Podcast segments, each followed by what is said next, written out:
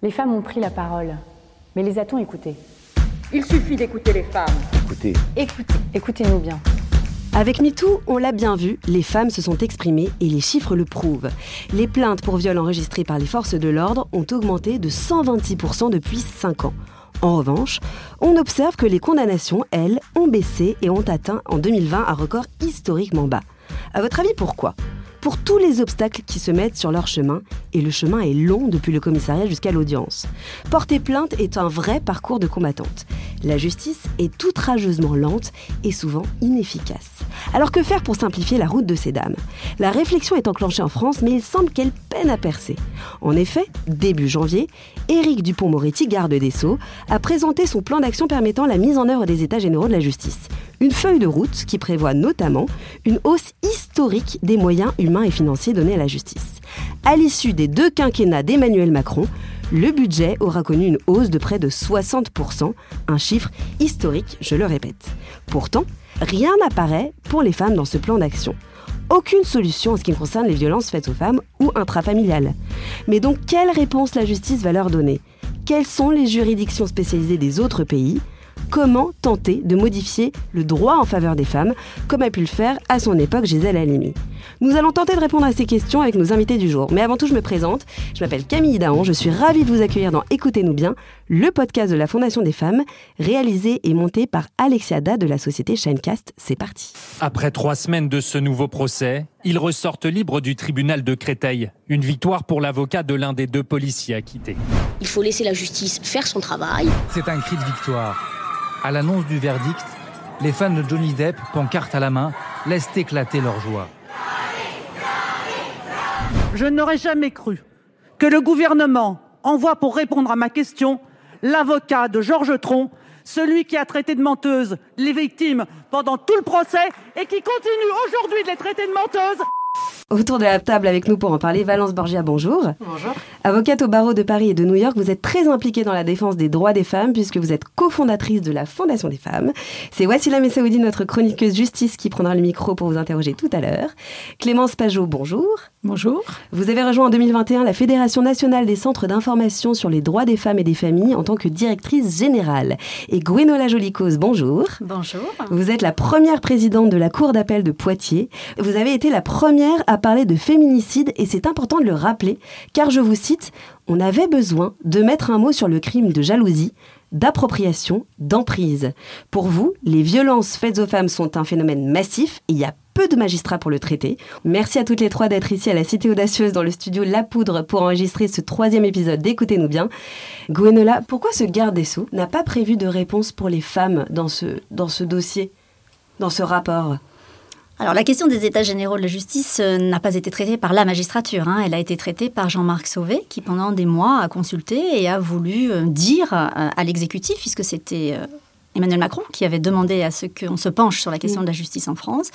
Et il a euh, rendu euh, des centaines de pages sur des centaines de sujets. Et il est vrai que la question spécifique de la lutte contre les violences faites aux femmes n'est pas abordée dans ce rapport. Et pourquoi?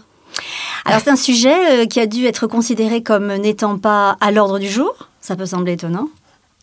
Mais euh, la question des juridictions spécialisées, vous savez, pose question et est toujours euh, non tranchée hein, et fait l'objet d'un débat très vif, puisque vous savez que le 1er décembre 2022, une loi a été votée euh, au cours d'une niche parlementaire instaurant des juridictions régionales, ce qui ne me semble pas être la bonne voie à entreprendre. hein. Je crois au contraire qu'il faut des juridictions très proches du maillage territorial français, parce que les violences faites aux femmes, c'est un phénomène massif, c'est un phénomène diffus, et qu'il faut au contraire être au plus proche des réalités et des cas pour les traiter. Oui.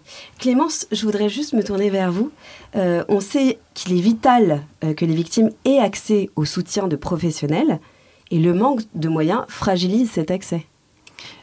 Oui, parce qu'aujourd'hui, ce qu'on constate, c'est qu'il y a d'abord un grand nombre de victimes qui n'ont pas accès, euh, ne serait-ce qu'à une information sur leurs droits. Euh, il est, euh, avant toute démarche euh, de dépôt de plainte ou de s'engager dans une procédure euh, juridique, il est important de savoir d'abord qualifier des actes qui, sont, qui peuvent être des délits, qui peuvent être des crimes, les qualifier dans le droit. Donc l'information, c'est le premier niveau avant d'entamer une démarche pour faire valoir ses droits. Et aujourd'hui, nous, ce qu'on constate au sein des CIDFF, donc on a 98 associations qui sont réparties partout en France, en métropole et, dans certains territoires d'outre-mer, ce qu'on constate, c'est qu'il y a un grand nombre de, de femmes qui aujourd'hui sont très éloignées de leurs droits, encore aujourd'hui, et qui n'ont pas accès à cette information. C'est dû à quoi ce manque d'information? Alors d'abord, c'est dû, c'est une question, j'ai envie de dire, qui reste culturelle. On est dans une société qui est encore profondément patriarcale, qui euh, considère encore que les femmes euh, qui sont victimes de, violences sexistes ou, sexuelles ou à caractère sexuel sont... Euh, on considère souvent, et, elles ont parfois, elles intègrent ces, éléments, qu'elles sont peut-être responsables de ce qui leur arrive. Il y a cette culpabilité qui fait que les femmes ont du mal à, à demander justice et à faire valoir leurs droits. Il y a un défaut d'information aussi. Euh, on baigne dans une culture extrêmement, euh, ben justement, patriarcale et qui minimise, en fait, euh, à la fois les violences sexuelles. on a une culture du viol encore qui est diffusée par toute l'industrie culturelle grand public et qui, voilà, qui, brouille les pistes finalement. et ce qu'on constate, et notamment, y compris chez les jeunes femmes, hein, qui sont pourtant beaucoup plus sensibles au sexisme et qui dénonce de manière plus, plus je pense, beaucoup plus euh, euh, radicale le sexisme qu'elles subissent que, ma génération, par exemple. Hein. mais malgré tout, malgré cela, on voit qu'il y a encore une euphémisation des violences, y compris d'ailleurs de toutes les formes de violence, hein, y compris d'ailleurs la prostitution, par exemple. et, donc voilà, l'information sur les droits, c'est le premier niveau qui permet d'éclairer une décision, d'aller porter plainte notamment. Et le budget, est-ce que c'est euh, ça vient euh, après? Il y a l'information, mais effectivement, quand on a de l'argent, quand on a une enveloppe, qu'est-ce qu'on en fait? C'est-à-dire que là, en l'occurrence, les femmes sont les oubliées de ce rapport, mais si on avait mm. un tout petit peu pensé à nous, qu'est-ce qui se serait passé? Alors le deuxième niveau, effectivement, et, des associations spécialisées comme, comme la nôtre ont ce rôle justement d'apporter l'information, mais pour ça, il faut qu'elles puissent aller au-devant des publics. nous, ce qu'on constate... Euh, depuis 50 ans, puisque les CIDFF existent maintenant depuis 50 ans, ils ont été créés justement avec la volonté de permettre aux femmes d'être informées sur leurs droits, pour pouvoir euh, accéder à leurs droits. Et ce qu'on constate depuis 50 ans, c'est que finalement, cette question euh, de la, euh, que ce travail réalisé par les associations est souvent perçu comme, comme un travail qui ne nécessite pas de moyens spécifiques. Et aujourd'hui, on souffre encore vraiment très profondément de ces, de ces représentations. Et euh, ce qu'on constate sur le terrain au quotidien, c'est que finalement, les dispositifs qui sont déployés, notamment euh, les dispositifs de protection qui sont mis en place et qui, euh, se développent, je pense à l'ordonnance de protection, au téléphone grave danger, au bracelet anti-rapprochement, il y a une volonté de démultiplier ces dispositifs. Alors on pourra y revenir hein, sur la, mise en œuvre, mais en revanche, il y a très peu de moyens, et je pense aussi aux accueils de jour qui sont assurés par les associations, il n'y a pas suffisamment de moyens pour les associations qui les portent et qui accompagnent les, les, les victimes. Justement, vous soulignez l'importance de l'existence des lieux physiques pour accueillir ces victimes il faut euh, à la fois des dispositifs aller vers, c'est-à-dire permettre aux femmes qui sont les plus isolées et les plus éloignées finalement de cette information euh, d'accéder facilement à cette information. Ça peut passer par euh, le fait d'animer des permanences dans des maisons France Service, ça peut passer par des bus itinérants. On a une pirogue itinérante en Guyane, hein. donc ça c'est extrêmement important. Et il faut aussi des lieux, des lieux repérés qui sont des lieux ressources pour les femmes. Vous savez, le bouche à oreille, ça marche assez bien. Euh, le fait de savoir que euh, le centre, tel centre, accompagne, accueille, donne une information, ne juge pas, c'est essentiel et c'est comme ça que ça fonctionne. Il faut des lieux repérés et il faut vraiment démultiplier la communication sur justement ces accueils de jour qui sont là justement pour informer les femmes et les accompagner grâce à des équipes pluridisciplinaires parce qu'il faut non seulement des juristes, euh, pour apporter une information précise sur, sur, sur les droits, mais il faut aussi des psychologues, il faut des conseillères en insertion socioprofessionnelle pour aider les femmes à, euh, justement à non seulement euh, envisager de porter plainte, mais aussi à envisager une séparation. Et ça passe aussi par le fait bah, d'avoir accès à des dispositifs de droit commun, envisager de reprendre un travail, une formation, etc. Et puis par un soutien psychologique qui est essentiel aussi. Et tout ça, ça coûte de l'argent. Et si on parle justement des moyens mis en place, et lancé en septembre 2019 le bracelet anti-rapprochement. Donc en fait, c'est un système de surveillance électronique qui permet de géolocaliser une personne à protéger et l'auteur réel ou présumé de violence conjugale. Donc par exemple, moi, je ne savais pas que ça existait. C'est enfin, quand même fou, mais je, n'en étais pas au courant. C'est-à-dire qu'on est, en enfin, on est en 2023, je ne savais pas que ce truc-là existait. Et c'est d'ailleurs une de vos idées, Gwenola. Je sais que ce bracelet électronique, pour les hommes violents, vous l'avez réclamé pendant des années. Alors effectivement, je me suis mobilisée sur cet outil qui est un outil dans, le panel. Hein. Je, n'ai jamais dit que ce serait miraculeux, hein. mais c'était pour euh, améliorer le hum, téléphone grand danger, dont je vous rappelle que lui aussi, il avait été porté par un magistrat. C'était lorsque François Molins était procureur à Bobigny. Ça vous rappelle donc à quel point les magistrats peuvent être aussi à l'initiative et à la manœuvre sur un certain nombre de sujets dont on dit, quand on dit souvent les magistrats finalement, vous savez, sont dans une tour d'ivoire, ils sont éloignés de la société, ils ont des pratiques poussiéreuses. Vous avez peut-être entendu parler de ça. Euh, je suis euh, radicalement contre cette euh, façon de présenter la magistrature. La magistrature, elle est comme nous tous, elle est dans la société et elle voit ce qui se passe. Et j'avais donc entendu parler du bracelet anti-rapprochement en Espagne. C'est ça. Et je m'étais dit, c'est une bonne idée. Et donc, je l'avais porté euh, à partir de Pontoise avec le procureur de la République qui m'accompagnait déjà, Éric Corbeau, qui est à nouveau avec moi à Poitiers. Et tous les deux, nous étions allés présenter ce dispositif à ni plus ni moins que quatre gardes des Sceaux. Ah, ah, oui, il nous en a fallu quatre. Pour que finalement, Nicole Belloubet lance le bracelet anti-rapprochement. C'est effectivement Éric Dupont-Moretti qui l'a inauguré à Pontoise et nous avons posé le premier bracelet anti-rapprochement dans ma juridiction. Ça me semblait très important euh, symboliquement de porter euh, l'outil euh, jusqu'à la fin, c'est-à-dire jusqu'à vraiment la protection d'une femme. cet outil, il est quand même très différent du téléphone grand danger parce qu'on avait constaté qu'il y avait des femmes qui, bien qu'elles bénéficient d'un téléphone grand danger, avaient pu être tuées alors même qu'elles avaient le téléphone dans la poche, hein, parce qu'il faut appeler alors que le bracelet euh, anti-rapprochement, c'est vraiment l'idée de les protéger alors même qu'elles ne peuvent pas forcément agir, soit qu'elles soient paralysées par la peur, soit qu'elles soient surprises, hein, puisqu'on connaît euh, les effets de surprise qui, sont à l'œuvre dans, ces violences. Donc oui, c'est un, outil de plus, le bracelet anti-rapprochement, et je suis vraiment désolée que vous n'en ayez pas connaissance. Non, mais je, alors, je ne suis pas concernée, donc c'est peut-être pour ça. Euh, mais c'est vrai que je n'en avais pas connaissance et je découvre, je découvre quelque chose. Et donc, en plus, surtout, j'ai découvert que ça avait quand même un franc succès en tout cas, il y a eu une espèce d'augmentation de 65% en trois semaines en juin 2021. Je ne sais pas ce qui s'est passé pile à ce moment-là, mais en tout cas, on peut dire que ça a fonctionné parce qu'il y a eu un espèce d'engouement, euh, en tout cas pour, ce, pour cet outil. Je crois qu'on peut dire que ce qui est important, c'est d'utiliser toute la palette. Vous l'avez cité, les ordonnances de protection, les bracelets anti-rapprochement, le téléphone grand danger, tout ça, ce sont des outils. Aucun n'est à lui seul euh, formidable, mais combinés, ils peuvent assurer une véritable protection des femmes. Mais vous savez, il ne faut pas oublier que les magistrats ne sont pas formés pour protéger. Un magistrat, il est formé pour sanctionner. Nous, tout notre euh, outillage intellectuel et juridique, il est fait pour s'occuper de l'auteur. Et puis tout à coup, il y a dix ans, on nous a dit Ah, mais mais il faut s'occuper de la victime. Et ça a déjà été un premier grand sujet dans la magistrature. Hein. Est-il légitime de s'occuper de la victime? Le code pénal n'en parle pas, le code de procédure pénale pas tellement plus. Donc ce n'était pas un vrai sujet. Il a donc fallu faire naître dans la magistrature une sorte de culture de la protection. Et ça a été long Hein, ça n'a pas été spontané et naturel dans la magistrature de se dire nous devons non seulement sanctionner l'auteur, mais aussi protéger la victime. Et vous voyez, tout cet arsenal, il fait partie de cette nouvelle façon de voir les choses, qui est de dire ben, c'est aussi notre rôle de protéger la victime. J'ai peine à dire que malheureusement, euh, cet arsenal n'est pas suffisant.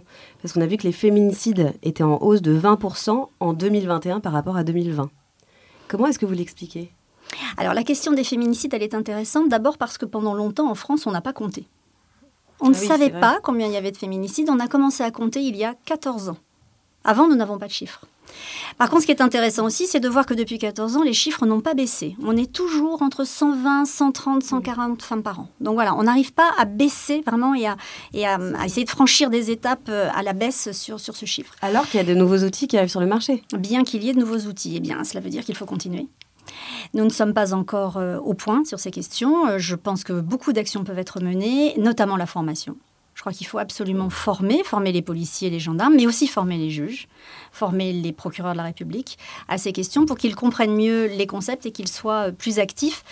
Il faudrait aussi sans doute que nous travaillions avec les universitaires, peut-être avec les médecins, sur la question des facteurs prédictifs de mieux comprendre ce qui peut nous donner à penser qu'il va y avoir un acte définitif comme un féminicide. Je pense par exemple au fait qu'on a maintenant bien identifié, bien documenté que le fait de prononcer une menace de mort est un facteur prédictif très fort. Un homme qui dit ⁇ je vais te tuer ⁇ eh bien il faut le mettre en très haute intensité de danger. Valence, Borgia, pardon. oui, euh, non, non, je, si vous m'y autorisez, je voulais poser une question à Gonella Jolikos parce que ce que je trouve assez passionnant, c'est ce que vous décrivez dans le processus de. Euh, finalement, on trouve un dispositif qui peut être un début de solution ou une partie de la solution, donc le, ce bracelet. Et vous dites il faut voir quatre gardes des sceaux pour que finalement on arrive à la mise en place. Donc ma question, c'est de votre point de vue, c'est-à-dire qu'est-ce qui se passe très concrètement? Pourquoi c'est pas le premier, ni le deuxième, ni le troisième? Que, pourquoi le, Comment se fait ce processus de décision et comment on bascule dans maintenant on le fait, il y a une urgence, on y va. Alors avant même le processus décisionnel, je crois qu'il y a vraiment une question euh, d'être convaincu. Mmh. Il faut que nous arrivions à convaincre à expliquer aux uns et aux autres. Et là, on revient à la formation. Où en sommes-nous de notre connaissance commune de la question des violences faites aux femmes? Et c'est là où je reviens sur l'idée qu'il faut développer les concepts et la connaissance des concepts, à la fois mieux les documenter et mieux les faire partager. C'est pour cela que moi, par exemple, j'organise dans ma cour d'appel des séminaires où j'invite je convoque les présidents, les procureurs à parler par exemple de euh, l'emprise, hum, de l'oubli traumatique, euh, du surmeurtre, du contrôle coercitif. Et tous ces concepts que nous avons forgés toutes mm. ensemble depuis 10-15 ans et qui sont finalement encore assez méconnus. Mais euh, si je peux me permettre, est-ce que c'est pas. Alors, c'est bien de faire des séminaires, mais je pense que ces personnes-là sont des personnes qui sont peut-être pointues, les personnes qui vont à vos séminaires. Moi, je voudrais savoir, est-ce que la question ne serait pas de toucher les jeunes, en fait, les collégiens, les collégiennes, les, les lycéens, les lycéennes? Est-ce que ça passe pas par là, dès le début? C'est-à-dire éduquer les garçons à ne pas être violents, puis ensuite, voilà. Clémence? Oui, alors c'est d'ailleurs les associations y contribuent largement, euh, mais c'est toujours pas suffisant. Vous savez que normalement il y a trois séances d'éducation à la sexualité qui sont euh, obligatoires. Hein. c'est la loi qui les prévoit pendant toute la scolarité, de l'école élémentaire euh, jusqu'à la terminale. Et ces séances d'éducation à la sexualité, elles devraient permettre justement de diffuser une culture de l'égalité dans les relations sexuelles, euh, et d'aborder tous ces concepts avec les jeunes, qui sont très réceptifs d'ailleurs hein, à ces sujets. Le problème, c'est que ces séances n'existent pas. Elles ne sont pas mises en œuvre. Donc aujourd'hui, la seule façon que les jeunes ont d'apprendre sur la sexualité très souvent, parce que c'est quand même des sujets difficiles à, aborder avec ses parents, hein, euh, et il y a peu de finalement de ressources disponibles, et eh ben c'est le, porno. Et dans le porno, le porno ne présente pas euh, la réalité de ce que devraient être les relations sexuelles. On est dans le fantasme, on est dans et souvent avec d'ailleurs une approche très euh, violente de la sexualité, de plus en plus violente. Donc, euh, donc il y, a vraiment un problème de, de, prévention, comme vous le soulignez, et qui permettrait en partie euh, d'éduquer les jeunes justement à des relations égalitaires, puisqu'on sait que ces violences, elles surviennent très tôt dans les couples, y compris chez les adolescents et les adolescentes. Et on, ce qu'on constate aussi, c'est que finalement, les jeunes ont du mal à détecter ce qui relève du contrôle, de la volonté de contrôle, de l'emprise, de la coercition, et ce qui euh, relève du sentiment amoureux normal. Euh, donc c'est dès cette étape-là qu'il faut, euh, qu'il faut travailler sur ces sujets. Est-ce que je peux me permettre de revenir sur la notion de séminaire Parce que j'ai senti dans, non, c'est pas, vous en parliez, non, mais que vous pensiez que c'était une sorte d'entre-soi complémentaire. Et, ça, n'est pas ça, parce que faire un séminaire, effectivement, le terme peut sembler peut-être un peu abstrait, mais en réalité, il s'agit de former les professionnels. Autour de la table, ce sont les procureurs, ceux qui tous les jours vont traiter les affaires en opportunité des poursuites. Vous savez, c'est eux qui classent sans suite. Donc, si on ne veut pas qu'il classe ensuite, il faut qu'il soit conscient. Et donc, ce que je veux dire, c'est que la dialectique qu'on peut mettre en place, c'est vraiment réfléchir pour mieux agir. Mmh. On a besoin d'être formé pour être à l'action de manière efficace. Et ça pose une question beaucoup plus globale sur laquelle je suis vraiment très engagée. C'est vraiment la question de réfléchir à nos fondamentaux déontologiques. Vous savez, on demande aux magistrats d'être indépendants. Et moi, je prétends que l'indépendance, ça n'est pas l'isolement. On nous demande aussi d'être impartial. Et je prétends que l'impartialité, ça n'est pas l'indifférence. Mm. Eh bien, travailler tous ces concepts avec les collègues, ça n'est pas du tout inutile et ça n'est pas qu'une question de séminaire.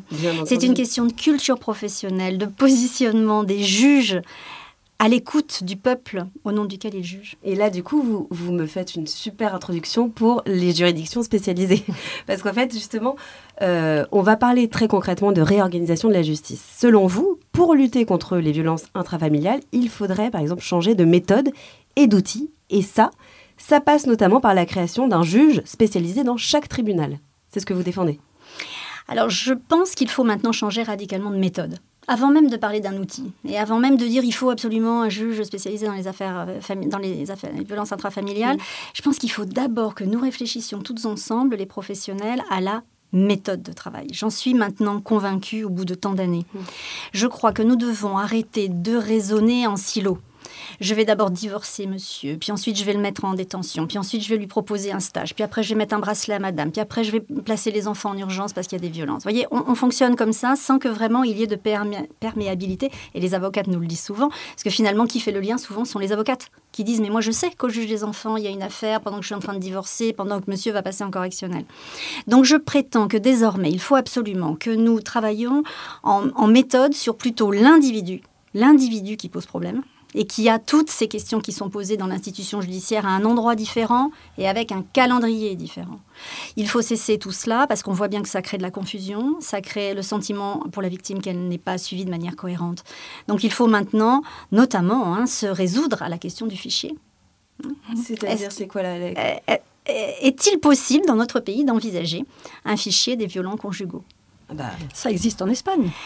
C'est un sujet. Euh, c'est un sujet. Donc euh, voilà, je pose ce sujet sur la table. Hein. C'est sans doute un des sujets des années à venir. Hein. Allons-nous franchir cette étape? J'ai l'impression que vous le dites de façon très taboue. Oui. Vous le chuchotez à peine. Bah, parce que ça se pose aussi de grandes questions hein, de, de, droit des respects et libertés fondamentales, d'autorisation par la CNIL, enfin tous les grands fichiers. Je constate néanmoins que quand il s'agit de faire des fichiers de terroristes, oui. ça va très vite. Quand bah il s'agit de faire des fichiers pour les consommations de stupéfiants, ça semble assez vite naturel. Et puis tout à coup, quand il s'agit de fichiers qui seraient au bénéfice de la protection des femmes, ça devient moins naturel. Donc ce sont ces sujets qu'il faut que nous travaillions dans les mois qui viennent. Et donc cette spécialisation dont vous parliez euh, tout à l'heure, elle part de l'idée que certaines affaires nécessitent des compétences particulières pour être jugées. Alors, au-delà donc de cette méthode de travail, qui, relève, vous savez, de ce qu'on appelle la justice résolutive de, problèmes. Hein. C'est-à-dire qu'au lieu de trancher un litige, ce qui est la culture du juge aujourd'hui, il s'agirait de résoudre un problème. D'accord. C'est vrai que le vocabulaire. Pas la euh, même posture professionnelle du tout. Et c'est pour ça que j'insiste toujours sur la sémantique. C'est mm. pour ça que le mot féminicide était indispensable. Je, crois beaucoup aux mots et à, la force des mots. Et dans un métier comme le nôtre, où vraiment, vous savez, pour un juriste, hein, il y a vraiment un mot pour chaque mm. chose. Et donc je pense que développer du vocabulaire et développer de la sémantique partagée entre les professionnels, bah, ça nous aidera à être meilleurs. Donc au-delà de cette méthode, je pense qu'il faut effectivement un outil, désormais résolument. Hein. Il faut un juge. On parlait des moyens qui allaient être donnés à la justice ça va être euh, révolutionnaire. On va avoir 1500 magistrats de plus en 5 ans. Moi, je ne l'ai jamais vécu. Je suis magistrate depuis plus de 30 ans et en poste de direction depuis plus de 15 ans. Je n'ai jamais vécu cet afflux de nouveaux magistrats, donc je le souhaite bien sûr. Et je me dis, comme je l'ai déjà indiqué, que sur 1500 magistrats, on pourrait peut-être en mettre 164 dans les 164 tribunaux français pour s'occuper spécifiquement de la question de la lutte contre les violences faites aux femmes. Oui, c'est ça. Euh, j'aimerais qu'on fasse un, un, focus sur l'Espagne, parce que ça revient souvent. J'ai l'impression que ce sont de très très bons élèves. Eux, ils ont développé ce qu'on appelle les tribunaux spécialisés. Il y a d'autres pays qui l'ont mis en place. Pourquoi est-ce que nous, en France, on est euh, en retard en fait sur cette question-là? On est un petit peu à part. On n'ose pas, quoi. On est lent. Valence. non, mais c'est la question du, retard. Elle est, je crois qu'elle est aussi un petit peu euh, politique. C'est-à-dire qu'à un moment, c'est avec quelles lunettes on regarde une société, quels semblent être les véritables enjeux et ce qui paraît insupportable à un moment donné collectivement et qu'on décide de traiter tous ensemble. Je pense qu'on est en train de faire ce chemin-là. Moi, il me semble que, comme le, disait euh, Gonella Jolicose, déjà avoir mis un mot euh, sur les féminicides, et c'est quelque chose d'absolument remarquable. Et on voit que ça s'est fait très rapidement, c'est-à-dire que c'était balbutiant, euh, c'était porté depuis un moment, et puis à partir de, de, l'instant où ça a existé, finalement... Tout s'est débloqué. Oui, et, et j'ai trouvé ça assez assez heureux parce que c'est comme si finalement tout le monde avait manqué d'un mot jusqu'alors et que pouvoir l'employer, c'était euh, pour certains et certaines un, soulagement. Euh, donc je pense qu'il y a, il y, a, voilà, il y a le temps collectif d'une société. Moi, je, je m'interroge depuis assez peu, et c'est bon, c'est pas très politiquement correct de poser cette question-là, mais je me dis parfois fondamentalement, est-ce qu'on a les bonnes attentes vis-à-vis -vis de la justice? Euh, et pour autant, euh, j'ai toujours euh, milité et œuvré pour que le droit passe. C'est quelque chose qui me tient beaucoup à cœur. Mais et, là-dessus, j'aimerais bien avoir vos, sentiments à toutes les deux. Moi, ça m'intéresse beaucoup. C'est-à-dire que quand on connaît l'ampleur des violences, parce qu'évidemment, il y a les 120 féminicides, mais ça, je dirais presque que c'est l'écume des choses, parce que, enfin, c'est terrible, mais ce que je veux dire, c'est que sous cela, il y a aussi de la violence qui est quotidienne, permanente et qui relève aussi du, droit pénal. Euh, et je ne parle même pas des violences sexuelles, mais si on, agrège toutes ces infractions pénales qui se déroulent à chaque seconde dans le pays, je crois que, en tout cas, moi, je pense que la, justice ne serait pas en mesure de les traiter, même si elle en avait l'intention, parce que matériellement, ce serait impossible. Et donc, moi, je m'interroge aujourd'hui, c'est-à-dire en tant que société, quelle est la réponse à cela? Mm. On ne peut pas accepter que ces violences existent, qu'elles se déroulent, mais est-ce qu'on peut faire peser cela sur une seule réponse judiciaire Je n'en suis pas certaine. Moi, je trouve ça très intéressant comme question. Je pense qu'effectivement, l'institution judiciaire ne sera jamais assez armée pour faire face à ce phénomène social et sociologique. Donc, je pense qu'évidemment, ce sur quoi il faut travailler, c'est sur l'éducation, c'est sur euh, cette culture du rapport entre les femmes et les hommes. Et ça, c'est pas la justice qui sera armée pour, euh, pour régler ça. Néanmoins, je pense que la justice doit prendre sa place toute sa place, juste sa place. Elle ne pourra pas tout faire, mais elle doit faire déjà ce qu'on lui demande. Mm. Et j'entends dans la conversation mondiale les femmes réclamer de la justice, qu'elle se positionne à la hauteur de leurs demandes. Et moi, ce que je souhaite de mon institution, c'est cela, c'est qu'elle soit à la hauteur de ce qui lui est demandé par le peuple des mm. femmes.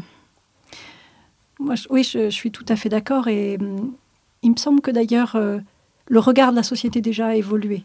On est passé euh, d'un millénaire d'une culture euh, donc extrêmement patriarcale dans laquelle on considérait que finalement une femme victime de violence conjugale, elle méritait euh, sa situation et qu'elle avait certainement, euh, elle était certainement responsable des, des, violences qu'elle subissait. et il y a encore peu de temps, on considérait que c'était des faits divers hein, et que ça relevait du privé. Donc on a quand même fait un énorme. La société a, vraiment évolué. Dans son le, seuil de tolérance a vraiment baissé dans notre société. Alors on en est on, est, on a encore beaucoup, un long chemin à, parcourir pour qu'elle soit condamnée de manière euh, unanime par la société. Je pense, je parle même pas encore hein, de, la justice, mais par la société. Donc je crois que ça, c'est encore, on a encore du chemin à parcourir, mais ça a avancé. Et je trouve que c'est important de se le dire aussi, hein, de se dire que tous ces combats qu'on a menés ont porté quand même, euh, commencent à porter leurs fruits. Donc le seuil de tolérance a baissé. On considère maintenant que c'est une question euh, euh, de, sociétale euh, et, une politique publique légitime. Hein. Euh, donc ça, c'est un grand, pas qui a été franchi. maintenant, il y a un très grand nombre de femmes qui aujourd'hui renoncent à porter plainte. Elles renoncent à porter plainte parce qu'elles n'ont pas confiance dans la justice, parce qu'elles savent que le taux de, de, classement sans suite est extrêmement élevé, parce qu'elles ne sont pas certaines d'arriver à obtenir euh, à être entendues d'abord au moment où elles euh, déposent plainte. Elles ont peur du regard de la société sur ce qu'elles ont vécu. Elles ressentent encore une haine, une lapsus, une honte immense. Euh, elles ont peur pour leurs enfants. Elles ont peur des conséquences, y compris d'ailleurs matérielles. Elles ont peur de se retrouver à la rue sans rien. Pour toutes ces raisons, il y a un certain nombre de femmes qui, aujourd'hui, et je pense que les femmes qui portent plainte aujourd'hui, c'est aussi l'écume de ce phénomène de violence. Il y a des femmes qui n'ont pas les moyens de perdre aussi leur, euh, leur procès. Des femmes qui euh, portent plainte, qui euh, sont au-dessus des seuils pour l'aide juridictionnelle et qui donc vont supporter les frais d'une procédure en justice et qui parfois peut durer des années et des années. Et toutes les femmes n'ont pas les moyens de supporter non plus cette... Donc il y a aussi une inégalité dans l'accès à la justice qui est, sociale et qui est une réalité. pour toutes ces raisons, un certain nombre de femmes renoncent à aller en justice ce qui est important pour ces femmes, c'est d'être quand même entendues et reconnues. Et c'est insupportable pour elles d'entendre que parce qu'il euh, y a eu un non-lieu ou, euh, euh, ou parce qu'il bah, y a un classement sans suite, ou parce que les, les, forces de l'ordre qui les ont interrogées doutent de ce qui leur est arrivé, elles ne sont pas reconnues comme des victimes. Donc là aussi, il y a encore une, évolution hein, à, vraiment envisager et, à attendre du regard que la société porte sur ces actes-là. Quand on a été cambriolé, qu'on s'est fait euh, ou qu'on s'est fait voler sa voiture et qu'on va porter plainte au commissariat et qu'on en parle avec ses amis, jamais on entend dire hum, tu l'as pas un peu mérité quand même. Euh. Euh, quand même, euh, tu étais, étais où à ce moment-là Et pourquoi tu n'étais pas chez toi Et pourquoi tu n'étais pas là pour te défendre Et voilà. Donc il y a quand même des suspicions encore qui sont extrêmement fortes vis-à-vis des femmes qui dénoncent les violences qu'elles subissent. Et c'est là, il faut vraiment que la, la, société change de regard. Et, moi, j'avais un commentaire par rapport à, ce que vous disiez, Valence. Est-ce que la justice doit apporter ce genre de réponse? Est-ce que c'est le, meilleur chemin, en fait, pour apporter ces réponses à la société? Et la question que ça me fait me poser, moi, personnellement, c'est est-ce que la justice a tous les moyens, tous les moyens de réponse? Parce qu'on a parlé du bracelet anti-rapprochement, du téléphone grave danger, on a parlé des ordonnances de protection. Mais qu'est-ce qu'on fait d'un homme aujourd'hui qui est condamné, c'est les peines d'emprisonnement. On n'a pas vraiment d'autres solutions qui permettraient finalement de répondre aussi à ce besoin qu'a la société, à savoir de changer les mentalités. Je crois qu'il y a des stages qui existent. Est-ce qu'on les utilise suffisamment? Est-ce qu'ils sont appropriés? Est-ce que ces hommes-là aussi, on les forme à ne plus être violents? Alors là, c'est une grande question existentielle que vous posez à la justice. Hein. Que sait-elle faire d'autre que de mettre en prison? Aujourd'hui, nous n'avons que peu de moyens autres que la détention, qui est quand même la peine reine. Hein. voilà. Euh, si on n'a pas mis quelqu'un en prison, on n'a rien fait. Hein. Si on a mis du sursis, finalement, il se retourne et il se dit bon, j'en suis bien sorti. Bon, voilà, tous les avocats connaissent ce moment-là de fin d'audience. Bon, voilà, il faut qu'on sorte de cette culture-là, cette culture de la prison à tout prix. Aujourd'hui, 75 000 détenus en France. Jusqu'où voulons-nous aller collectivement?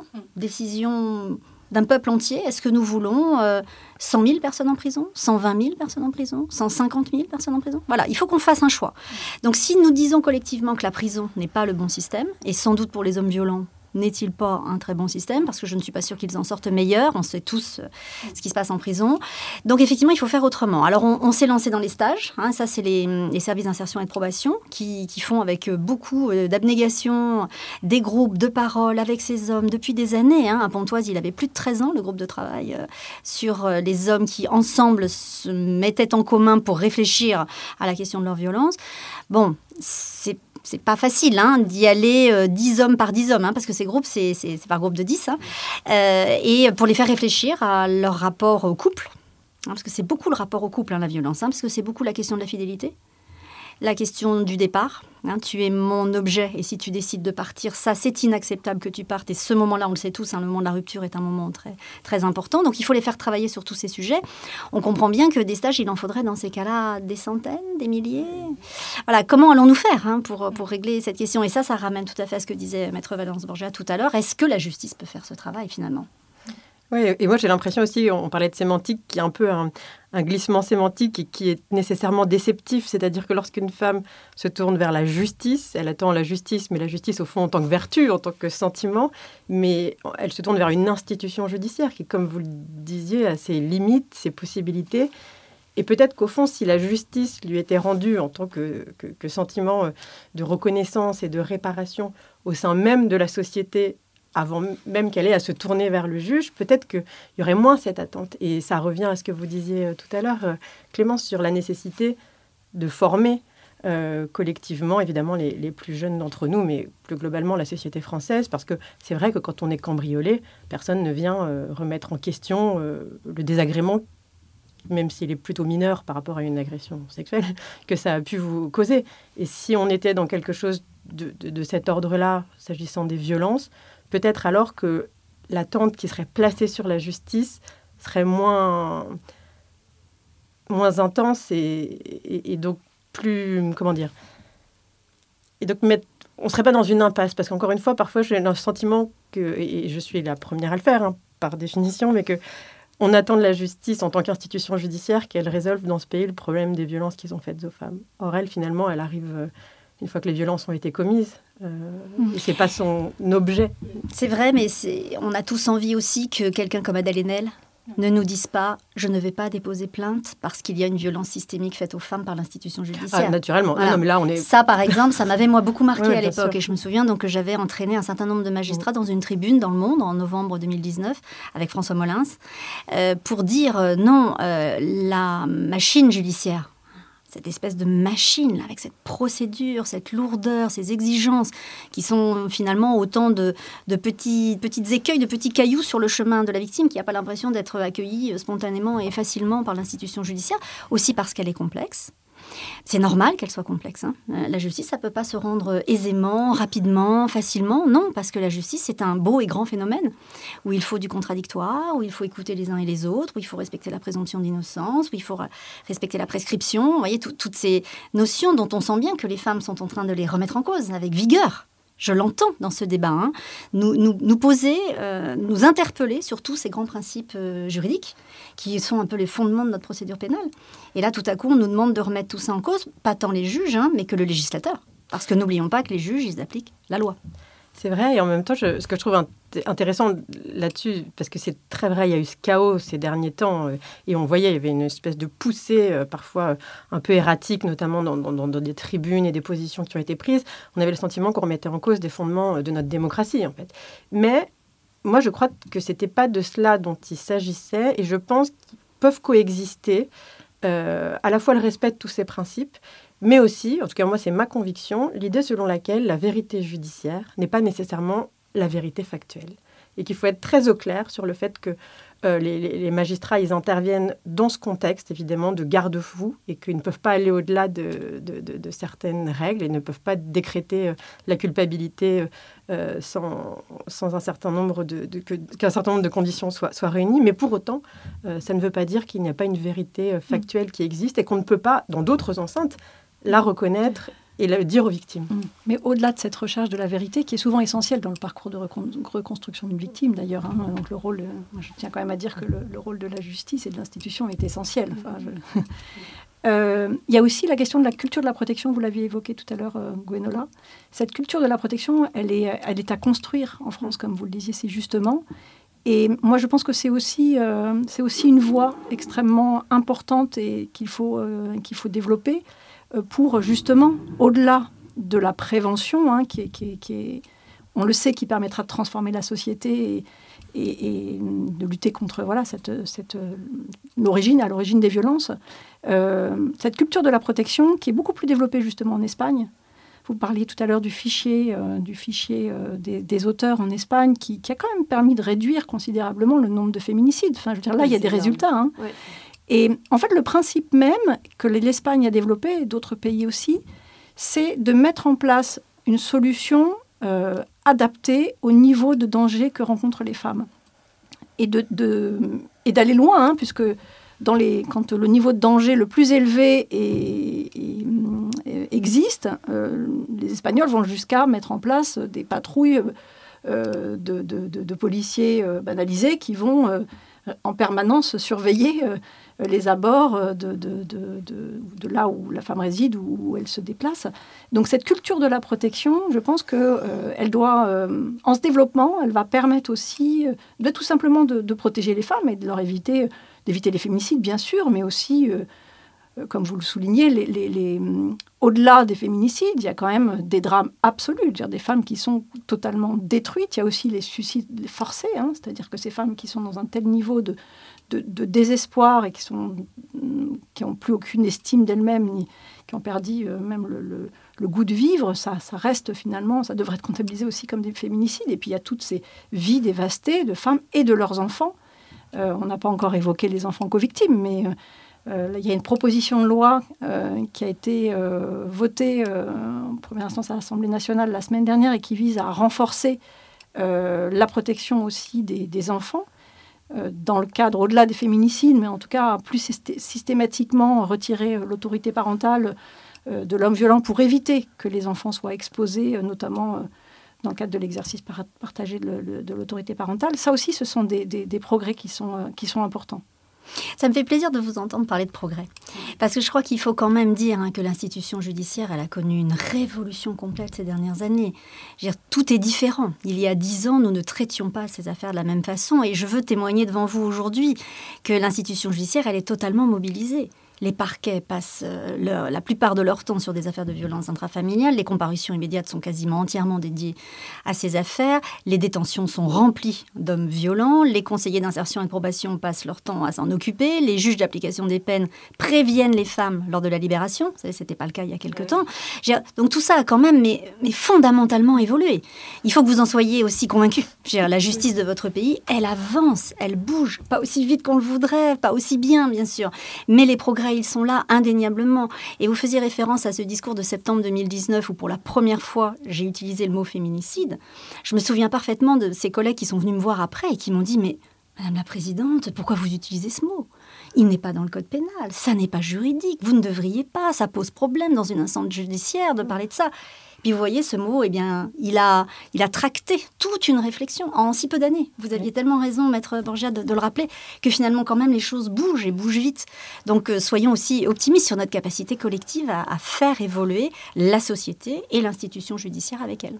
Est-ce que vous pensez que c'est le mouvement MeToo aussi qui a un petit peu accéléré ce, ce, changement dans, dans, la justice ou pas du tout? Parce qu'il y a eu quand même une espèce de vague euh, de femmes qui ont parlé, euh, qui se sont déplacées dans les commissariats, qui ont tenté de faire évoluer les choses. Est-ce que ça en fait partie? Est-ce que ce, mouvement a, aidé? Bien sûr. MeToo a fait partie de la conversation mondiale. Voilà, de tout ce qui s'est mis en place dans cette discussion des femmes avec leurs institutions. Et notamment avec l'institution judiciaire, mais pas que, avec aussi l'institution policière. Voilà, les femmes ont entamé ce dialogue de manière très vive parce qu'elles sont venues massivement déposer plainte et parler et expliquer ce qui leur était arrivé. Donc oui, MeToo a participé à ce mouvement et a sans doute accéléré les choses. Mais je pense quand même que le mouvement était en cours. Hein. Nous étions toutes collectivement euh, euh, empreintes de, ces, de ces questions et ça n'est pas sans lien, et on peut y revenir, avec la féminisation de nos professions. Oui, bah, Aujourd'hui, 71% des juges sont des femmes en France alors même que les femmes n'ont pu devenir magistrates que depuis 77 ans. Aujourd'hui, les avocates sont beaucoup des femmes. Ça n'est pas d'ailleurs sans poser question. Hein. Je, vous invite à venir voir un début de correctionnel dans, dans un de nos tribunaux français. On se retrouve avec trois femmes magistrates, des femmes avocates, une huissière de justice, et puis en face, 100 hommes qui sont convoqués à 14 heures pour avoir commis des infractions pénales. Donc se met en place une sorte de face-à-face anthropologique entre les femmes et les hommes dans ces salles d'audience que je trouve passionnant à regarder. Que nous arrive-t-il quand dans une société ce ne sont que les hommes qui ne respectent pas la loi et des femmes à qui l'on donne encore le rôle de rappeler la loi. de la faire respecter. J'aimerais maintenant qu'on s'arrête euh, sur un exemple de femme justement qui s'est battue pour faire avancer nos droits. Rebelle, elle compte pas moins de 70 ans de combat, d'engagement au service de la justice et de la cause des femmes. Célèbre avocate et prise de liberté, je parle bien entendu de Gisèle Halimi. Et qui d'autre qu'une brillante avocate Comme à ma gauche, pour en parler le mieux, ma chère Wassila, je te cède le micro. Ce ne sont pas les femmes qui sont fragiles, ce sont leurs droits. Mais aujourd'hui, les femmes sont-elles traitées comme des égales? La défense, en tout cas pour moi, c'était une manière de changer le monde. Valence Borgia, bonjour. Vous êtes avocate au barreau de Paris et New York, ancienne membre du Conseil de l'ordre du barreau de Paris, présidente d'honneur de l'Union des jeunes avocats et, comme si ça ne suffisait pas, cofondatrice de la Fondation des femmes. Nous allons parler ensemble aujourd'hui de l'héritage laissé par Gisèle Halimi à toutes et à tous les avocats et avocates de France et d'ailleurs. Et quel héritage avec le procès de Bobigny, Gisèle Halimi avait fait le procès de l'avortement en France, elle avait fait le procès de la loi de 1920 qui ne reflétait plus l'état de la société. Gisèle Halimi distinguait le procès politique et le procès de droit commun et disait que, je la cite, l'avocat doit quelquefois se lever contre les lois elles-mêmes, bien que régulièrement promulguées, sont des lois injustes au regard de certaines libertés fondamentales ou contre des lois justes ou injustement mises en œuvre pour les humilier et les offenser. Valence Borgia, à la force juridique de la Fondation des femmes, 300 avocats et avocates bénévoles suivent le pas de Gisèle Halimi et font parfois le procès de certaines lois justes, mal appliquées ou injustes, en choisissant des contentieux stratégiques pour faire avancer l'état du droit. Pouvez-vous nous en parler? Oui, avec, euh, avec grand plaisir. Euh, la, force juridique, euh, elle, est, née au sein de, la Fondation des, femmes d'une rencontre en 2015, Anne-Cécile Meffer, qui est donc présidente de la Fondation des femmes, à l'époque était porte-parole de Zèle Féminisme, et elle avait euh, dénoncé dans une, dans une tribune de presse une fresque carabine au sein du CHU de Nantes qui représentait une scène de viol extrêmement violente, et elle s'en était émue en disant mais c'est quand même très problématique et même choquant et inacceptable que dans l'enceinte même euh, où l'on retrouve ceux qui ont vocation à nous soigner, on trouve comme ça cette culture du viol. Et elle l'avait, euh, elle l'avait dit. Euh, il y avait un groupe Facebook qui s'était constitué de jeunes médecins et qui avait commencé à l'insulter, photomontage pornographique à l'appui, et même d'ailleurs à diffuser son numéro de téléphone. Moi, j'avais travaillé auparavant sur cette question de comment le droit, alors le droit en tant que en tant que loi, cette fois-ci, ce n'était pas tant la question de l'accès à la justice, mais c'est fondamentalement quelle application de la loi faisons-nous. Mm. Et euh, j'avais euh, écrit plusieurs articles sur ce sujet et j'avais été en contact avec Anaïs Bourdet. Anaïs Bourdet, je ne sais pas si vous vous en souvenez, c'était cette euh, militante féministe qui, avait, qui était partie d'une expérience personnelle qui était le, harcèlement de rue, là encore un nom qu'on n'utilisait pas autrefois, et qui avait constaté, qui avait fait un petit blog en disant voilà, moi je me promenais dans la rue et voilà ce que j'ai entendu. Et ça avait déclenché une, une averse de, témoignages de femmes qui venaient dire Mais moi, voilà ce que j'ai entendu. Puis, comme le font les, les, femmes et les féministes souvent, c'était finalement assez drôle de reprendre comme ça ces, ces de, de, choses entendues dans la rue. C'était parfois très violent, parfois très fleuri. Et elle s'était rendue compte, moi c'est quelque chose que j'aime beaucoup dans les combats que nous menons, c'est qu'on passe d'une expérience individuelle à une expérience collective. Et là, tout d'un coup, la lutte devient possible. Et donc, euh, donc Anaïs avait fait euh, ce, blog, et finalement, les femmes de France avaient dit, mais oui, c'est, on a un vrai problème dans, l'espace public. Ça donnera lieu d'ailleurs plus tard à l'adoption de la loi sur l'outrage sexiste.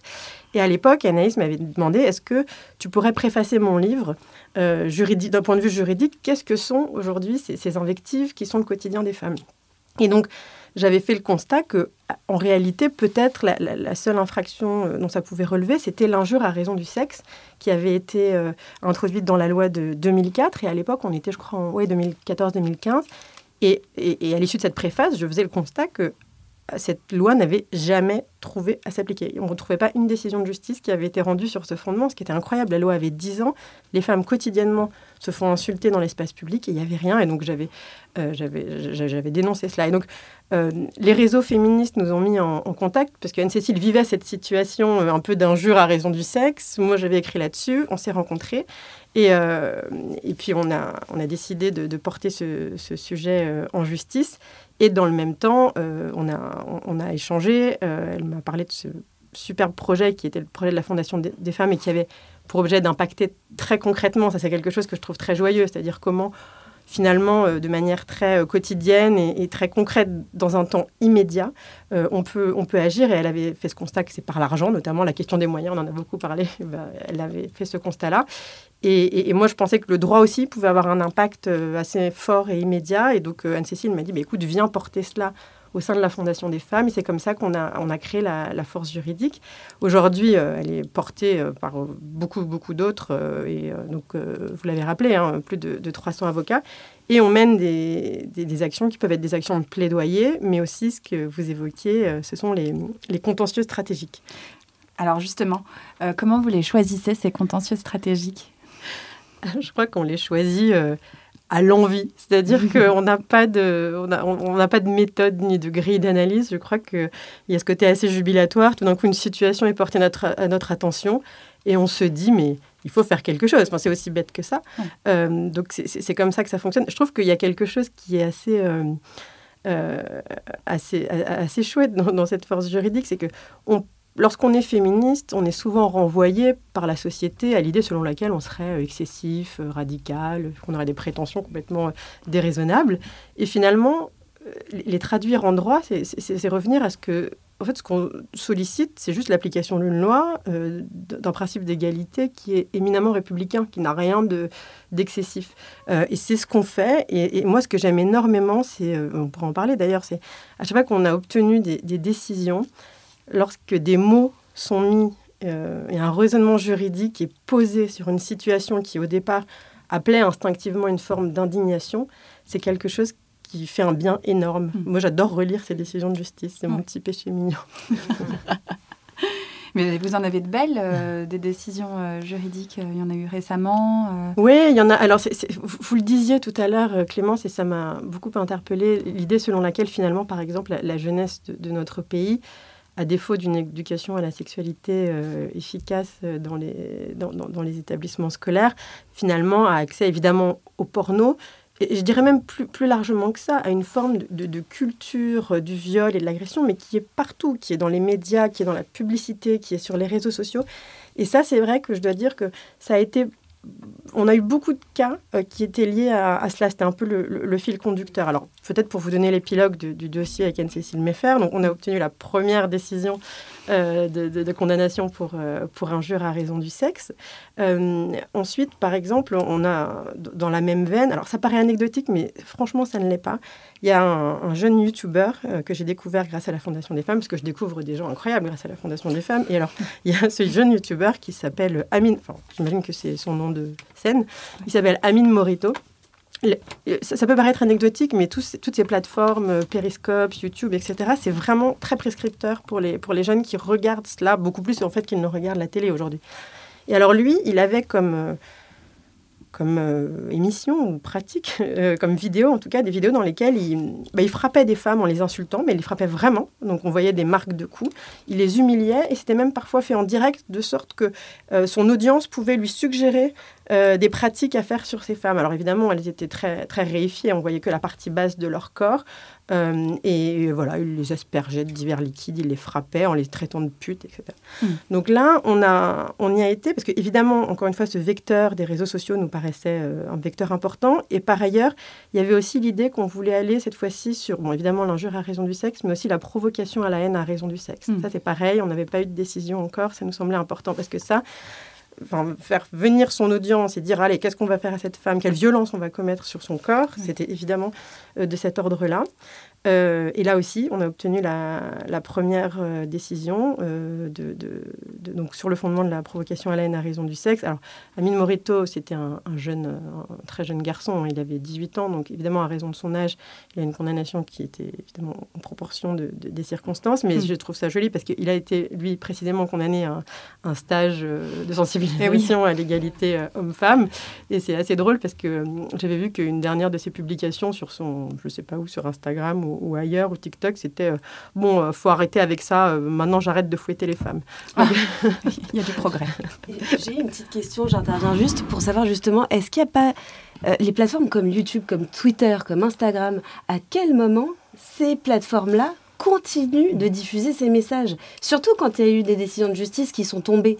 Parce qu'en en fait, la plus dure des décisions de justice, finalement, ce serait de fermer leur compte. Parce qu'en fait, c'est ça le plus difficile pour ce genre de personnage. Alors, euh, vous touchez euh, à un point qui est, vraiment important. Je, vous donne un autre exemple qui, illustre cela. C'est vraiment... il y a, il y a un, dessinateur de bande dessinée euh, d'extrême droite, pareil, une découverte grâce à la Fondation des femmes, puisque je lis peu les BD d'extrême droite, qui s'appelle Marceau. Euh, c'est également un nom de scène. Il est publié par une maison d'édition qui est euh, coutumière de ce type de publication. Et donc, lui, euh, il a toute une communauté. Et vous pouvez imaginer que c'est une. Alors, il est très connu dans une certaine communauté de jeunes garçons, essentiellement d'extrême droite. et vous pouvez imaginer la virulence de ce type de, communauté. Et donc, il, a une, il avait une page Facebook sur laquelle il, a, il, publiait des contenus, bah, des contenus misogynes. et puis, il y a eu des signalements. Donc, les signalements qui ont conduit à la fermeture de, sa page. Lui, ce qu'il a fait tout de suite, il a réouvert une nouvelle page. Et c'est ça qui est intéressant aussi, c'est-à-dire les limites un peu de, l'exercice. Non seulement il a réouvert une nouvelle page, évidemment sa communauté qui s'est passé le mot s'est reconstituée, mais dans l'instant. Et alors à ce moment-là, ce qu'il a fait, lui, c'est qu'il a publié sur cette nouvelle page une photo d'écran d'un poste d'une militante féministe qui s'était réjouie de la fermeture de la première page et en disant ce serait pas mal qu'elle se reçoive deux trois messages celle-là. Ça, ça a donné lieu à un déferlement, mais d'une violence extrême. Moi, suis été très marquée par un des, un des messages que cette jeune fille a reçu, qui a fini d'ailleurs par faire une tentative de suicide, hein, qui, qui, a, qui était euh, On va t'exciser à l'Opinel, euh, on sait où tu habites. Enfin, il y avait vraiment des choses, mais qui étaient horribles. Et, euh, et, je me, donc, on a porté plainte, c'était aussi un dossier euh, qu'on a, qu'on a conduit. Et ce qui m'avait beaucoup frappé, c'est que finalement, je ne devrais pas le dire à l'antenne, mais je le dis, parce que c'est un vrai problème. C'est-à-dire que ceux qui se sont retrouvés euh, à la barre, c'était uniquement ceux, d'ailleurs très futés, hein, qui avaient posté selon, sous leur véritable identité. Tous ceux qui avaient été parfois les plus violents et qui étaient euh, sous des pseudos anonymes, etc., on n'a pas obtenu qu'il euh, y ait des démarches suffisantes qui permettent de les identifier, alors qu'à l'évidence, c'est quelque chose qui est possible. Mais là aussi, je pense qu'il y a une question, alors je ne sais pas si elle est de volonté ou de moyens, mais euh, clairement, euh, on avait une difficulté. Euh, donc c'est un peu pour rebondir sur, sur cette fermer des pages, c'est possible. Ce que font les réseaux sociaux ensuite en termes de, de, de, mesures, de, bah, c'est un peu de la, il y a des enjeux de liberté d'expression aussi. Mm. Mais c'est pour ça que ces contentieux-là, ils sont importants parce que quand on fait juger, et on l'a fait, que euh, traiter une femme de pute ou de cochonne, ça constitue une injure à raison du sexe et c'est sanctionné pénalement, alors ça donne à la plateforme aussi des outils, des précédents pour quand même filtrer ce genre de contenu. Exactement. à la manière de Gisèle Halimi, vous faites jurisprudence. Ouais. Mais alors, si je peux me permettre d'intervenir, faire jurisprudence, c'est les magistrats qui font jurisprudence. Oui, c'est vrai. Et ce que je veux dire par là, c'est que historiquement, euh, il y a aussi une magistrature qui suit tout cela, hein, Bien qui, sûr. qui, entend tous ces nouveaux euh, mécanismes qui sont à l'œuvre et qui essaie de s'adapter. Et, je trouve intéressant de faire un miroir avec ce qui s'est passé euh, avec cette magistrature du 19e siècle, qui, elle, a été confrontée à l'article 213 du Code civil napoléonien, qui disait, ne l'oublions pas, la femme doit obéissance à son mari. Et c'est à partir de cette phrase euh, symbolique tellement forte hein, du rapport à l'obéissance. La femme doit obéir. Si elle n'obéit pas, nous avons donc le droit de correction. Mmh. C'est de là que sont nées une espèce de légitimation euh, sociale de la violence faite aux femmes. Les femmes doivent obéir. Si elles n'obéissent pas, on a le droit de les frapper. De les sanctionner. Et de les sanctionner. Et donc ce qui se passe dans l'espace clos, dans le huis clos familial, la justice n'a pas à y rentrer, puisque le mari a le droit de sanctionner sa femme si elle n'est pas obéissante. Elle est donc considérée comme rétive, hein, comme non docile. Et si elle ne l'est pas, on a le droit de la frapper pour la faire revenir dans le droit chemin. Et on entend encore des hommes hein, dire ça lorsqu'ils justifient leur violence. Vous voyez, moi je préside des correctionnels, donc je vois, je vois très bien comment ça se passe et ce que les hommes me disent. Hein. Et les hommes me disent souvent, mais bon, elle s'est mal tenue. C'est normal, il fallait que je la ramène dans le droit chemin. Elle ne faisait pas bien à manger, elle n'élevait pas bien les enfants, ça c'est un grand, un grand reproche qui est fait. Et ce que je veux dire par là, c'est que la magistrature, elle a su aussi parfois avancer avec son temps et que l'arrêt Boisbeuf, par exemple, un des grands arrêts du 19e, c'est une fois où les magistrats se sont dit, ben non, parce que là, le droit de correction, c'est quand même aller trop loin. Il a trop frappé sa femme. Et c'est à partir de là qu'une jurisprudence est née. Et où les magistrats ont dit non, nous allons rentrer désormais dans ce huis clos euh, familial parce qu'on ne peut pas laisser des violences aussi importantes se mettre en jeu. Donc vous voyez, c'est intéressant de voir cette dialectique permanente entre les avocats qui nous amènent des cas, nous qui essayons de les traiter. Et en fait, on avance ensemble Hein, pour créer ces jurisprudences qui seront ensuite fondamentales. Je pense par exemple au viol conjugal. C'est aussi une jurisprudence. Et il a fallu que les juges à un moment disent bah, je vais au-delà de la loi. Oui, le viol peut être dans le cadre conjugal et peut exister alors même qu'un contrat de mariage a sous-entendu que les relations sexuelles étaient acceptées entre époux. Et, j'ajouterais, euh, à l'initiative souvent d'ailleurs de militantes féministes, qui euh, c'est comme ça que le droit, finalement, le droit des femmes, s'est construit petit à petit, comme vous le soulignez très justement. C'est cette articulation entre euh, effectivement des revendications féministes portées par, parfois par des avocates, hein, on parlait de Gisèle Adimi, ou euh, voilà, de travail que réalise la, force juridique de la Fondation des femmes, et qui a été entériné dans le droit avec cette jurisprudence qui petit à petit s'est créée grâce effectivement aux magistrats qui ont suivi. Mais je trouve que c'est essentiel de souligner et de rappeler que ce droit, il s'est construit petit à petit et récemment, hein, puisque euh, effectivement, euh, depuis le Moyen Âge, hein, euh, on a commencé à considérer que la correction, le fait de corriger sa femme lorsqu'elle ne répondait pas aux, attentes sociales finalement, hein, était non seulement un devoir mais une obligation de la part des maris. C'est-à-dire que les maris qui ne corrigeaient pas suffisamment leurs femmes, qui, les femmes qui étaient considérées comme déviantes par rapport aux normes sociales, étaient eux-mêmes humiliés. donc c'est de là que vient hein, toute cette culture patriarcale et, cette culture des violences. Et ce droit, il s'est construit petit à petit, mais il est très récent hein, et il est euh, fragile. Je trouve que c'est important de le souligner. Il est fragile et il doit en permanence se renouveler parce que euh, Valence euh, soulignait là tout à l'heure la manière dont le, le, machisme se maintenant utilise les réseaux sociaux. Et nous, on est extrêmement inquiète de voir à quel point aujourd'hui les jeunes sont influencés par euh, des influenceurs justement masculinistes qui, sur les réseaux sociaux, autrefois, c'était assez caché, c'était difficile d'accès. Maintenant, sur TikTok, sur Instagram, c'est des contenus qui sont extrêmement euh, facilement euh, accessibles. Et on l'entend, nous, dans les séances de, sensibilisation que l'on fait auprès d'élèves, de, collégiens notamment, qui sont, euh, pour certains, vraiment déjà sous influence de ces, euh, justement, de ces, discours masculinistes qui justifient euh, la violence, les inégalités, et qui, finalement, très tôt, inscrivent ces idées dans l'esprit de cette nouvelle génération. Donc il faut faire attention parce qu'on a à la fois des jeunes filles et des jeunes femmes qui sont, comme je le soulignais tout à l'heure, beaucoup mieux, beaucoup plus conscientes de ces discriminations et des violences sexistes et sexuelles. Mais on a aussi un, un, backlash extrêmement fort avec ces euh, mouvements masculinistes qui sont très puissants et qui sont euh, et qui ont des moyens, qui des moyens, ouais, des moyens notamment qui sont financés grâce à des euh, des fonds étrangers. Malheureusement, nous les féministes en face, on est, finalement, on manque de moyens. On revient toujours à la question des moyens, mais on manque de moyens pour contrer ces discours qui visent à ramener les, les, femmes à la maison et à une place de subordonnée. Et pour répondre à ces discours, je trouve que c'est effectivement euh, une belle dialectique entre les trois corps de métier euh, que vous représentez euh, à cette table. Et c'est important de, continuer à donner de la voix à toutes ces femmes. Et justement, Valence, ma dernière question, qu'est-ce que vous conseilleriez à, un confrère ou une consoeur qui a envie de s'engager? Vous attendez que je vous réponde de, rejoigne la force juridique, Bien sûr, je pourrais vous répondre qu'il faut qu'il rejoigne la force juridique. Moi, je, je crois qu'évidemment, l'action, elle est fondamentale. Je dirais qu'avant euh, de, s'engager dans l'action, euh, c'est important d'avoir un temps de réflexion et de, de,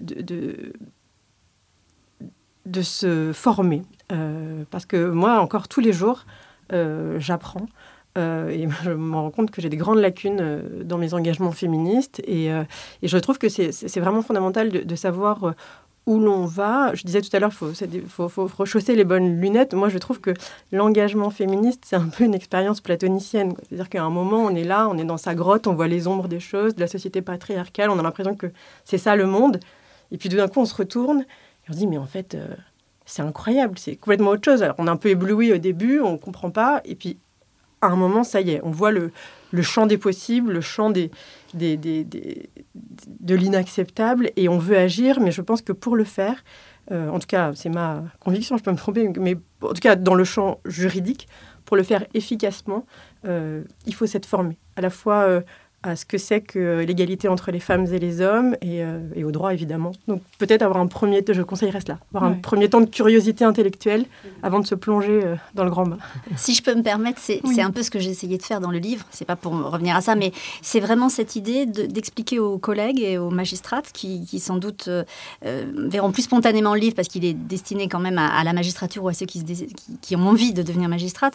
Cette, ce, ce jeu sans cesse entre ces portraits et puis finalement les concepts qui sont à l'œuvre. Moi, je rejoins mais complètement euh, ce que vient de dire euh, Maître Valence Borgia, c'est-à-dire réfléchir pour agir. Hein, c'est ce que je disais tout à l'heure. Il faut avoir réfléchi, il faut bien être armé, il faut un certain outillage intellectuel, opérationnel, universitaire, avant de se sentir assez forte pour se lancer dans ces combats. Parce que ce sont des combats euh, assez violents, hein, qui peuvent amener à ce backlash hein, qui, est en, qui est en cours et à des réflexions qui peuvent nous laisser parfois interdites. Dire mais ah bon on me répond ça je m'y attendais pas. Euh, et donc il faut se préparer. Il faut être armé intellectuellement pour euh, pour se lancer dans ces sujets. Et c'est pour ça que je pense que bien expliquer aux collègues mais comme comme à l'ensemble de la société ce que sont ces grands concepts. La mixité la parité l'égalité la féminisation des titres, les quotas, à quoi ça sert les quotas alors que c'est si contesté par les hommes, euh, pourquoi c'est efficace finalement? Et pourquoi ce mécanisme a été euh, universellement euh, utilisé? Et qu'on sent bien que c'est un, des, leviers qu'il faut, faut accepter. Eh bien tous ces sujets, en fait, si on les a pas bien en tête, eh bien, on répond mal et on se laisse emporter dans la conversation et, finalement, on se laisse entraîner dans des changements de, de champ. Vous voulez parler de mixité, on vous parle de parité. Vous parlez de parité, on va vous amener à l'égalité. Vous savez, c'est le thème bah, de quoi te plains-tu T'es pas en Afghanistan? Mmh, exactement. Ben, oui, je suis pas en Afghanistan, mais justement, c'est mmh. aujourd'hui en France, à Paris, que je vous parle de ces sujets. Ouais, c'est euh, un excellent mot de conclusion. Le meilleur service qu'on puisse rendre à une femme qu'on a envie de défendre, euh, c'est effectivement de savoir euh, de quoi on parle, connaître ces sujets. Il faut vraiment commencer, commencer par ça. Merci beaucoup pour cette chronique justice. Je repasse la parole à Camille. Merci là À vous entendre, ça donne tellement envie d'être justicière, de se lancer dans ces métiers merveilleux.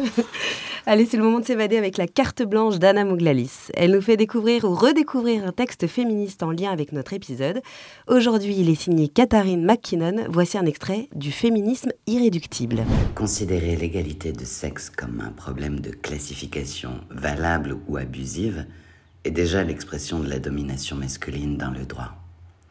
Mon renversement de perspective transforme le genre comme différence en genre comme domination et en fait un désavantage présumé suspect au lieu d'une distinction présumée valide. L'approche de la différence tente de cartographier la réalité. Celle de la domination l'affronte pour la changer. Et la discrimination de sexe cesse d'être un problème moral pour devenir un problème politique. Si l'identité est votre modèle d'égalité, vous pouvez m'objecter que ma critique de la hiérarchie est une demande déguisée de protection spéciale. Il n'en est rien. Je ne fais qu'établir la possibilité d'un changement qui garantirait pour la première fois l'égalité des chances. Définir la réalité du sexe comme différence en justifiant l'égalité par l'identité est une erreur sur toute la ligne. Le sexe, par nature, n'est pas une bipolarité, mais un continuum. La société en fait une bipolarité. Dès lors, exiger que l'un des pôles soit identique à celui qui a établi la norme, en ayant d'emblée défini ce pôle comme différent, signifie simplement que l'égalité des sexes est conçue de façon à ne jamais pouvoir être atteinte. Celles qui aspirent le plus à l'égalité seront socialement les moins semblables à ceux dont la situation sert de modèle pour mesurer le droit à un traitement égal. Pour parler le langage de la jurisprudence, s'agissant des problèmes les plus profonds de l'inégalité de sexe, les femmes ne seront pas considérées comme étant placées dans une situation similaire à celle des hommes. Et il sera d'autant moins nécessaire de démontrer que les pratiques d'inégalité de sexe sont des actes de discrimination intentionnelle. Ce qui est ainsi demandé, c'est le maintien du statu quo. Pour maintenir le pouvoir social, voilà la stratégie à suivre. D'abord, structurer la réalité de façon inégalitaire, puis exiger que le droit de la changer soit fondé sur une indistinction de situation. D'abord façonner la perception de la réalité de sorte que différence égale infériorisation, puis exiger que la discrimination soit activée par des esprits malins qui savent qu'ils traitent en inférieur des égales. Je dis ceci. Donner aux femmes un pouvoir égal dans la vie sociale. Accepter que notre parole compte, ensuite nous parlerons de morale ôter la botte qui nous écrase, nous saurons ensuite quelle langue parlent les femmes. Tant que l'égalité de sexe sera limitée par la différence de sexe, que cela vous plaise ou non, que vous la valorisiez ou la niez, que vous en fassiez l'enjeu du féminisme ou la chaise gardée de la misogynie, des femmes naîtront, seront avilies et mourront. Nous accepterions volontiers l'égale protection de lois sous lesquelles naître, vivre et mourir dans un pays où la protection ne serait pas un mot injurieux, ni l'égalité un privilège spécifique. Pour aller plus loin sur le sujet, on va vous proposer les coups de cœur de la rédaction. La formidable pièce Gisèle Halimi, Une farouche liberté, avec Ariane Ascari des Philippines, Pierre Brossolette à la Scala à Paris jusqu'au 6 avril. Vraiment, si vous avez l'occasion d'y aller, foncez, parce que nous, on s'est régalé avec Wassila, c'était extraordinaire, vous serez vraiment pas déçus. Femme de justice aussi écrit par vous-même, Gwenola Jolicose. Alors, est-ce que vous pouvez nous en dire un petit mot? Pourquoi ce livre vous tient tant à cœur? Alors ce livre a été important pour moi parce qu'il est parti d'une question fondamentale, toute simple, qui est la première femme magistrate en France. Et je me suis aperçue que personne ne pouvait me répondre, qu'elle était inconnue et qu'en fait elle avait été invisibilisée par l'institution. Et donc ça m'a donné envie de la faire réémerger. Il s'agit donc de Charlotte Béquignon-Lagarde. Je tiens à citer son nom, bien sûr, pour qu'on ne dise pas une femme, mais qu'on la cite. Et elle a été une femme tout à fait exceptionnelle puisqu'elle est la première agrégée de droit en France.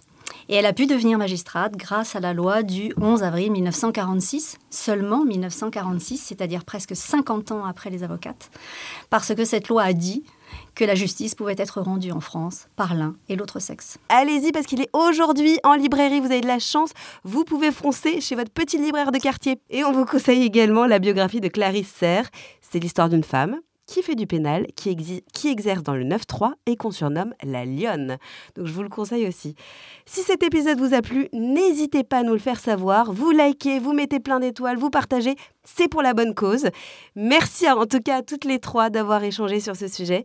Je rappelle le numéro d'urgence, le 3919. Il est anonyme, il est gratuit, il est destiné aux femmes victimes de violences, à leur entourage, mais aussi aux témoins. Il est ouvert 7 jours sur 7 et depuis peu 24 heures sur 24. Donc vraiment, ne restez pas seul. Merci Valence Borgia, merci Clémence Pajot, merci Gwenola Jolie Cause. Je tiens également à remercier les équipes de la Fondation des femmes et de la Force juridique qui ont beaucoup œuvré pour cet épisode. Je vous rappelle que la Fondation des femmes œuvre pour les victimes de violences et discriminations. Si vous souhaitez aider et faire un don, c'est possible. Rendez-vous sur fondationdesfemmes.org. Je vais arrêter de s'abonner. Merci Anna Mouglalis de nous prêter encore une fois cette voix qui nous touche et nous impacte. Merci Mawassila, brillante avocate. Merci pour ta passion durant la préparation de cet épisode. Merci Alexis de Shamecast, le réalisateur et producteur d'Écoutez-nous bien qui est derrière la vitre et qui fait un travail formidable. Je voudrais dédier ce numéro à toutes les femmes de loi, avocates, juristes, magistrates, à toutes celles qui se battent pour faire évoluer le droit, à celles qui s'engagent au service de la justice et de la cause des femmes.